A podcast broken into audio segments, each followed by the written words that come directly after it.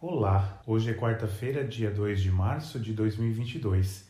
Eu sou o Jackson Rathenauer e participo da Melk de Garuva. Sejam todos muito bem-vindos a mais uma meditação diária. Nossa reflexão de hoje está baseada na palavra que encontramos no Evangelho segundo João, capítulo 10, versículo 9. Palavras de Jesus. Eu sou a porta, se alguém entrar por mim, será salvo, entrará e sairá e achará pastagem. Novamente, Jesus repete o que já havia dito lá no versículo 7. Lá ele diz: Eu sou a porta das ovelhas.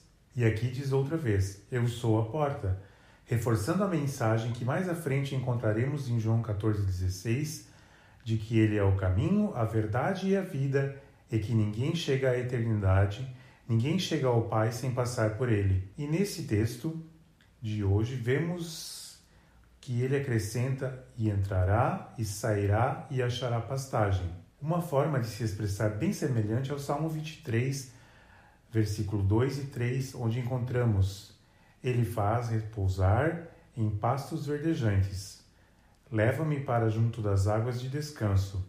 Refrigera minha alma, guia-me pelas veredas da justiça, por amor do seu nome. Então, queridos, é em Cristo que nós encontramos refrigério, ou seja, alívio para a alma, paz, tranquilidade, conforto. É em Cristo que o nosso ser se deita em passos verdejantes.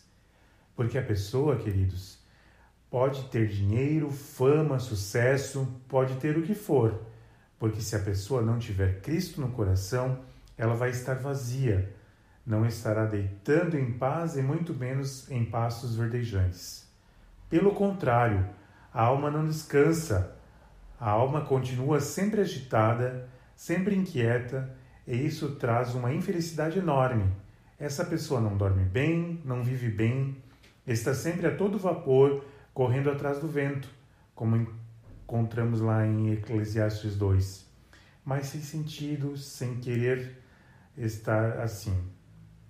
Ela não relaxa, ela não descansa, ela não respira. Que agonia seria viver assim, não é, queridos? Que a gente encontre o nosso descanso em Cristo, que a gente realmente deite em passos verdejantes e que permaneçamos em águas tranquilas, guiados pelo Senhor para andar mansamente, lembrando sempre que Jesus é o único caminho para a salvação. Deixo vocês por hoje com a bênção que encontramos em Números, capítulo 6, versículos 24 a 26. O Senhor te abençoe e te guarde. O Senhor faça resplandecer o seu rosto sobre ti e tenha misericórdia de ti. O Senhor sobre ti levante o seu rosto e te dê a paz.